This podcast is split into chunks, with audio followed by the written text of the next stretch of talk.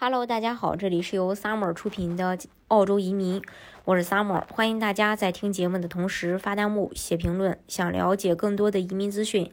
呃，可以加我二四二二七五四四三八，或者是关注公众号“老移民 Summer”，关注国内外最专业的移民交流平台，一起交流移民路上遇到的各种疑难问题，让移民无后顾之忧。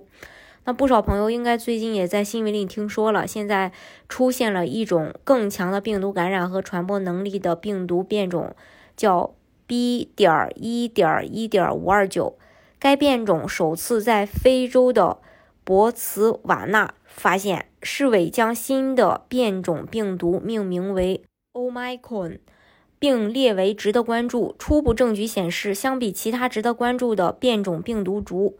有较高的再感染风险。目前，Omicron 已经出现在非洲、南非、比利时、以色列、香港等地区。昨天，澳洲卫生部长还表示，卫生官员正密切监测事态发展，但不会改变呃这个国境呃安排。然而，就在周五，包括美国及欧盟在内的多国纷纷禁止来自非洲南部的旅客入境，他们就变卦了。然后呢，澳洲政府。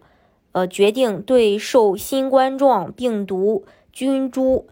Omicron 影响的九个国家关闭国境，所有来自这些国家的航班将暂停两个星期。这些国家呢，分别是南非、纳米比亚、呃，津巴布韦、博茨瓦纳、莱索托、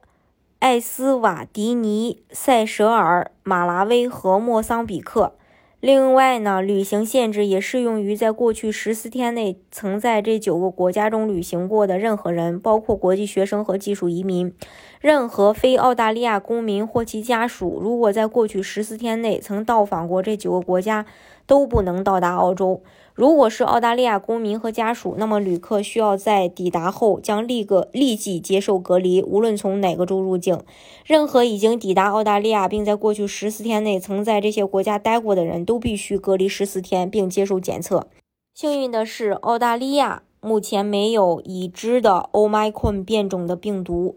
呃，目前有二十人上周从南非抵达而被隔离，在所有人经过检测后，只有一人。检测结果呈阳性，还在进一步调查。不知道这个新病毒变种的出现是否会对接下来的边境开放造成不利影响，所以呢，大家只能祈祷了。大家如果想具体了解澳洲的移民政策的话呢，可以加我二四二二七五四四三八，或者是关注公众号“老移民 summer”，